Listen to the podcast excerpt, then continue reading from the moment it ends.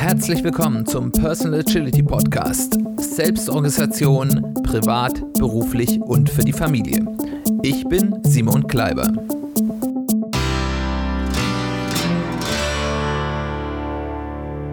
Herzlich willkommen zu einer weiteren Ausgabe des Personal Agility Podcasts. Schön, dass du eingeschaltet hast.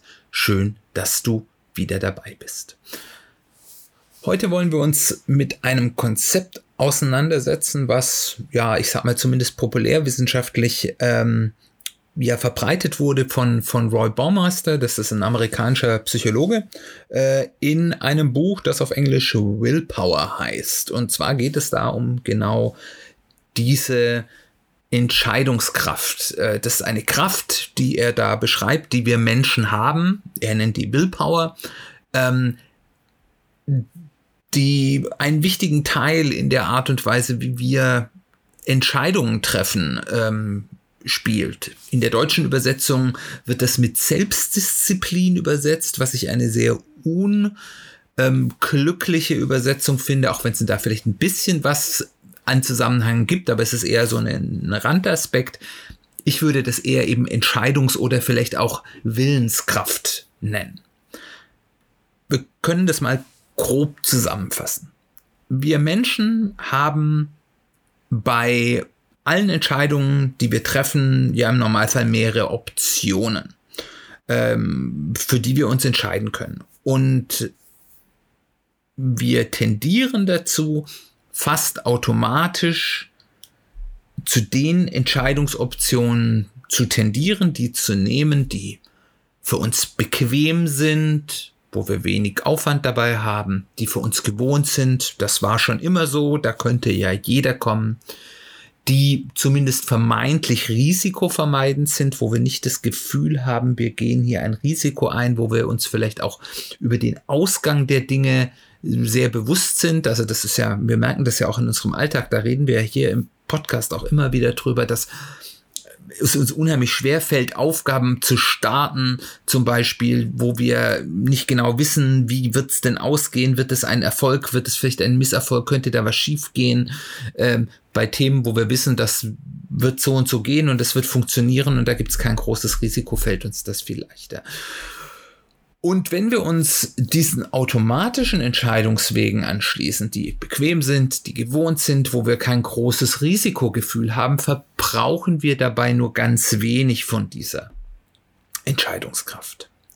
Wenn wir uns für andere Optionen entscheiden, die uns erstmal weniger bequem erscheinen, die nicht das sind, was wir gewohnheitsmäßig immer schon getan haben, die, bei denen wir vielleicht ein gewisses Risiko sehen und damit eben häufig auch Chancen, dort verbrauchen wir mehr von dieser Entscheidungskraft. Und je stärker sozusagen da die Diskrepanz ist, desto stärker ist da auch die Energie an Entscheidungskraft, die wir dort aufbringen müssen.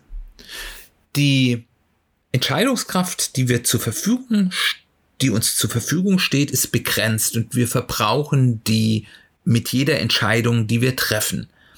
Sie wird aber auch wieder sozusagen aufgefrischt, wenn wir uns ausruhen, wenn wir schlafen, wahrscheinlich auch wenn wir essen, also alles, was man so ein bisschen als Pause, als Entspannung ähm, sehen kann. Und äh, da wird es dann über Zeit wieder aufgefrischt. Es ist aber auch nach Tagesform unterschiedlich. Und es gibt da ein ganz ähm, ja, plakatives Beispiel.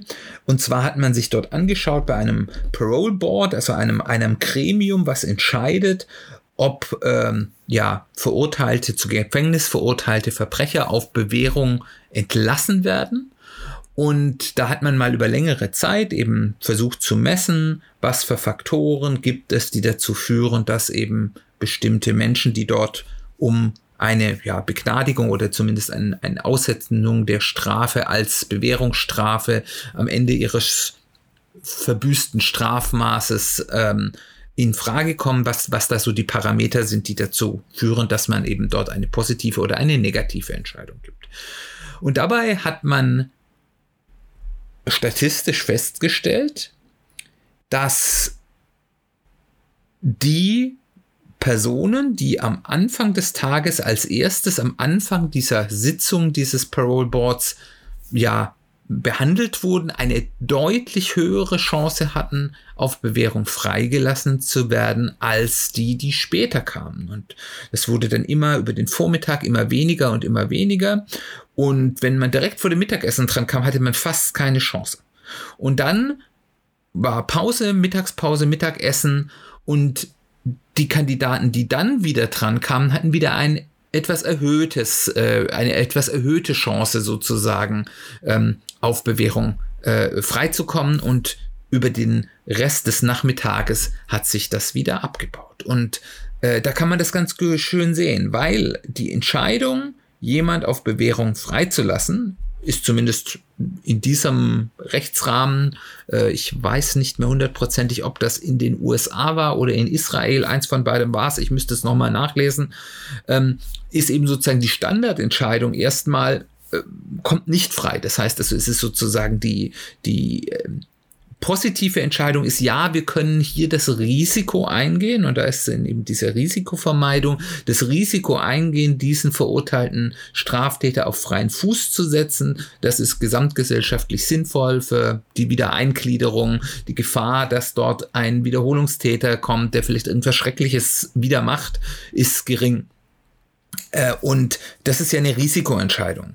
Und äh, da merkt man, das ist eine Entscheidung, die nicht automatisch geht, sondern wo eben dieses außerhalb des gewohnten Standardwegs denken, das Risiko ähm, einzugehen sozusagen äh, gebraucht wird und damit eben diese Entscheidungskraft, um eben dorthin zu kommen. Das heißt jetzt nicht, dass jeder, der am Anfang des Tages drankam, automatisch Bewährung bekommen hat. Aber ich hatte nur, solange die Mitglieder dieses Gremiums noch diese Energie hatten, diese risikoreicheren Entscheidungen oder zumindest erstmal risikoreicher erscheinenden Entscheidungen zu treffen, hatte ich, habe ich als, als Antragsteller sozusagen überhaupt eine Chance, zum Zug zu kommen. Und äh, da merkt man, dass das ein Phänomen ist, das ganz weitreichende, ja zum Teil lebensentscheidende äh, äh, Dinge beeinflussen kann und dass es deswegen schlau ist, sich mit dieser Entscheidungskraft, mit dieser Willenskraft auseinanderzusetzen. Weil wenn wir mal nachdenken, sind die Opt Entscheidungsoptionen, die bequem sind, die uns im gewohnten Trott lassen, die keine Risiken und damit häufig eben auch keine Chancen eingehen, meistens nicht unbedingt die Entscheidungen, die uns voranbringen. Deswegen ist es eben sehr sinnvoll, sich dessen bewusst zu sein, dass man eben einen solchen begrenzten ähm, ja, Faktor hat, gute Entscheidungen zu treffen, die dann eben auch in, in eine einen weiterbringenden Richtung potenziell gehen ähm, und damit gezielt umzugehen. Und es gibt da ein paar Beispiele so, in, die in der Öffentlichkeit auch ganz bekannt sind von Menschen, die aufgrund dieser Erkenntnis ihr Leben anders aufgestellt haben. Und die Beispiele, die ich hier benennen will, ist einmal Barack Obama, der ehemalige US-Präsident, und auf der anderen Seite ähm, Mark Zuckerberg, der CEO und Gründer von Facebook. Man kann jetzt von den Menschen jeweils halten, was man will. Das soll jetzt hier nicht Stand der Betrachtung sein, aber es sind auf jeden Fall Menschen, die in Positionen sind oder waren, wo es sehr wichtig war für den Erfolg des jeweils ja, betreuten, der betreuten Entity, also einmal eben der Vereinigten Staaten und einmal eben eines großen Konzerns, damals Facebook, jetzt heute Meta, äh, dass gute Entscheidungen getroffen wurden. Und bei beiden ist es lustig, dass das was mit Kleidung zu tun hat. Äh, Barack Obama hat sich ganz bewusst entschieden, dass als er, nachdem er in den äh, in, ins Weiße Haus eingezogen ist als Präsident, dass er sich dass er bestimmte Entscheidungen outsourced, die nicht relevant sind. Und da gehört der Aspekt Kleidung dazu. Er hat nicht mehr sich selbst morgen an den Kleideschrank gestellt und geschaut, ha, was für ein Anzug und welches Hemd und welche Krawatte ziehe ich da jetzt an, sondern hatte Menschen, ich weiß jetzt nicht genau, ob das jetzt Menschen aus seinem familiären Umfeld waren oder eben dann Bedienstete, wie man so schön sagt, die rausgesucht haben und entschieden haben, der Präsident soll an folgenden Tagen zu folgenden Gelegenheiten folgende Kleidung anziehen. Und äh, das hat Barack Obama mit Sicherheit nicht gemacht, weil er nicht in der Lage war, sich äh, adäquat und ansprechend zu kleiden. Sonst wäre er wahrscheinlich nicht US-Präsident geworden, weil da ja auch die Außendarstellung ganz wichtig ist, sondern weil er gesagt hat, ich muss meine Entscheidungskraft auf die wirklich wichtigen Entscheidungen, die ich als US-Präsident zu treffen habe, und das sind ja häufig Entscheidungen über Leben und Tod, konzentrieren und muss schauen, dass ich alle Kraft, die ich für Entscheidungen habe, mir darauf aufspare und dass ich nicht links und rechts, was ich anziehe, was ich esse äh, äh und, und andere Kleinigkeiten eben diese Entscheidungskraft verschwende, weil ich weiß ja gerade als US-Präsident nie, wann ich eine wirklich wichtige, vielleicht sogar den Weltlauf bestimmende Entscheidung treffen muss. Deswegen ist es immer gut, wenn ich mir ein bisschen diese Entscheidungskraft aufspare. Und bei Mark Zuckerberg ist es ganz ähnlich. Die Tatsache, warum er immer in den gleichen Klamotten rumläuft, im gleichen T-Shirt, in der gleichen Jeans, also ab und an mal hat er auch mal was anderes hat, aber so im Alltag hat genau die gleiche Begründung. Er zieht immer das Gleiche an, dass er sich nicht entscheiden muss, dass er keine seiner Entscheidungsenergie, seiner Entscheidungskraft auf solche trivialen Dinge zu machen. Und ich möchte euch jetzt nicht mitgeben, hier lasst euch äh, von eurem Partner die Klamotten raussuchen. Das ist, glaube ich, in der Situation, in der die meisten von uns, also ich zumindest äh, bin, ähm, unnötig. Ich weiß nicht, ob ihr in einer Position seid, äh, in der ihr ähnlich schwerwiegende Entscheidungen treffen müsst wie ein US-Präsident oder ein CEO eines großen Konzerns. Wenn ja, lasst es mich wissen. Es würde mich interessieren, dass ihr bei mir zuhört. Aber ähm, es ist trotzdem eben sinnvoll, sich dessen bewusst zu machen. Und man kann es, glaube ich, mit einigen kleinen Tricks ähm, damit sehr gut umgehen. Also, der erste Tipp, den ich mitgeben würde, ist wichtige und vielleicht auch unangenehme Dinge entscheiden oder auch durchführen, weil meistens ja im Alltag ist es ja bei uns nicht so, dass wir sagen, wir treffen eine Entscheidung und andere führen das aus. In unserem Alltag ist es ja meistens so, wie Entscheidungen und Umsetzungen sind irgendwo verbandelt miteinander, häufig sogar zeitgleich, die nach Ruhepausen oder Ruhephasen zu machen. Also zum Beispiel, wenn ihr an einem Tag, und ich bin da selbst mit mir immer am Hadern, aber wenn ihr eine Sache habt, wo ihr wisst, das ist wichtig, dass ich das an diesem Tag mache, und da sind vielleicht ein paar schwierige Entscheidungen, die ich treffen muss, oder das ist vielleicht ein bisschen unangenehm, ähm, macht das gleich morgens oder macht das gleich, nachdem ihr vielleicht nach einer Mittagspause frisch ausgeruht seid. Muss man natürlich überlegen, wie bin ich mit dem Mittagstief oder so unterwegs. Ich bin kein guter Mittagsmacher, bei mir ist es eher wirklich morgens.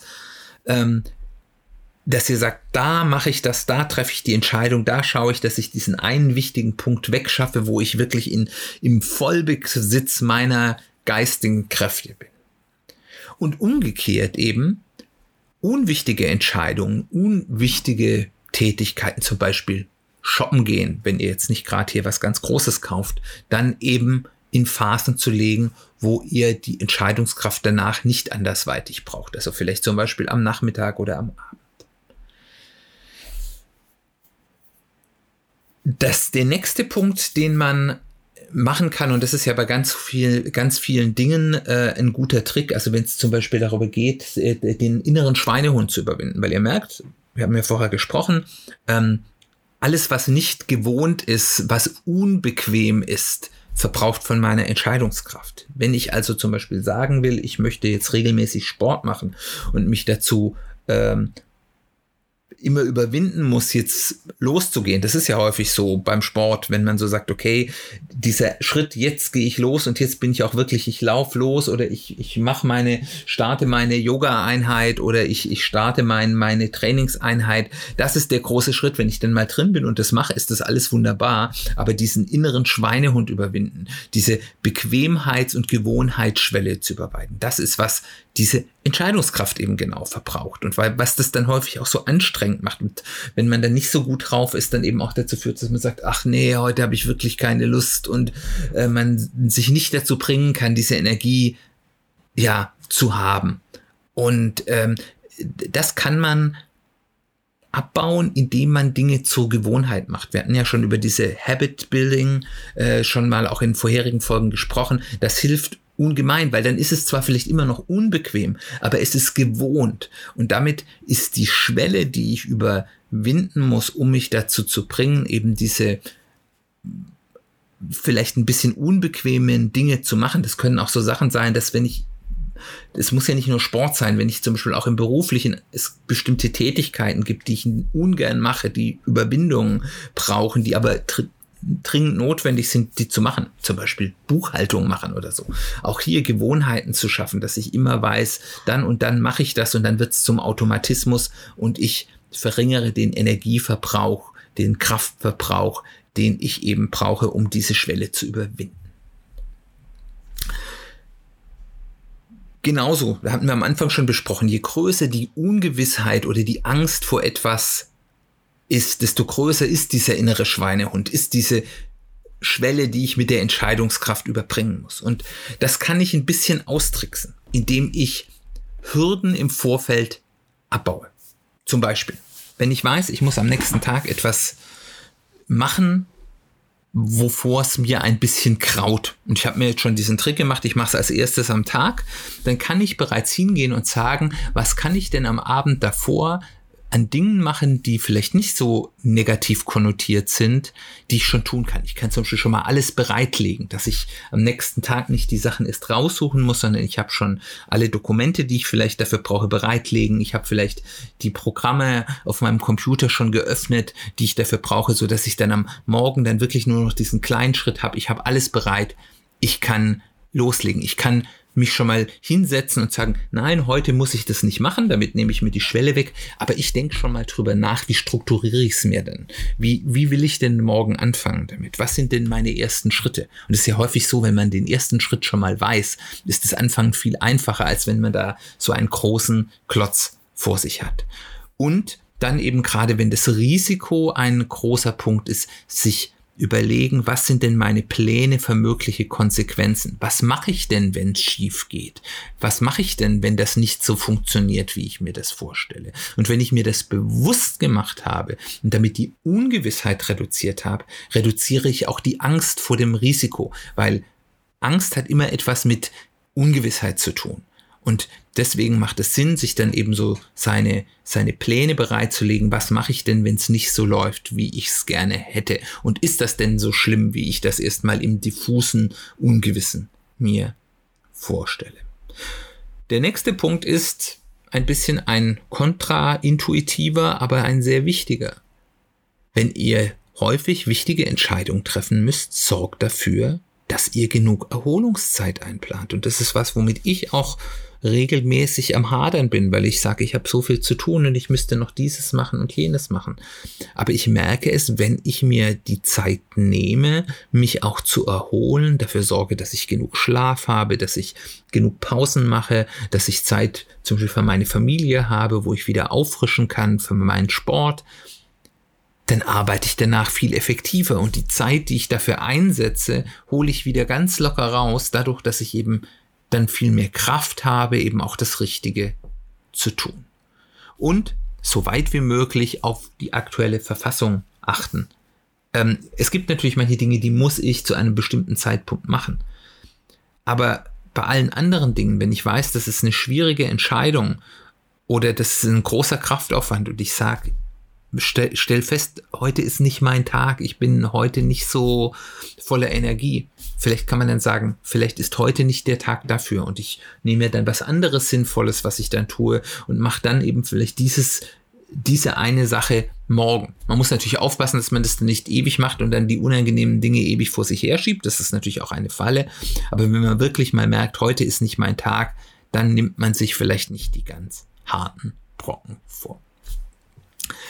Ich hoffe, dass diese kleinen Gedanken über diese Entscheidungskraft, diese Willenskraft, wie Roy Baumeister sie nennt, Willpower, äh, die in uns allen liegt und wie andere Menschen auch damit umgehen, ähm, hilfreich ist. Ich finde das immer sehr hilfreich für mich, darüber ein bisschen nachzudenken, wenn ich darüber äh, sinniere, wie strukturiere ich das, wie kriege ich das hin, dass ich die wirklich wichtigen Dinge, die eben häufig auch die unbequemen Dinge sind, denn auch, auch wirklich mache und sich dann eben diesen Faktoren, die sich dort in der eigenen Psyche abspielen, bewusst zu sein, macht es leichter erträglich und es erhöht den Erfolgs, die Erfolgswahrscheinlichkeit, dass ich es dann auch schaffe, gut umzusetzen. Enorm. Ich hoffe, es hat dir gut gefallen ich würde mich freuen, wenn du die nächste Woche wieder einschaltest. Da werden wir ein Interview haben wieder mit einem Agilisten. Und zwar habe ich einen ganz tollen, spannenden Interviewgast, nämlich äh, Klaus Leopold, Dr. Klaus Leopold, der Erfinder der Flight Levels. Das ist ja eine Methode, mit der wir hier auch schon mal ab und an gesprochen haben, werde ich ein bisschen zu seinem persönlichen Umgang mit ähm, Agilität äh, befragen und ich kann euch schon sagen, ich habe das Interview schon geführt, äh, da laufen Dinge ganz anders, als man das vielleicht von so dem in Anführungszeichen deutschen Kanban-Papst ähm, äh, oder deutschsprachigen Kanban-Papst sich vorstellen würde. Äh, von daher seid gespannt. Ich glaube, das wird eine sehr spannende Folge. Ich freue mich, wenn du wieder dabei bist. Wir hören uns bald wieder.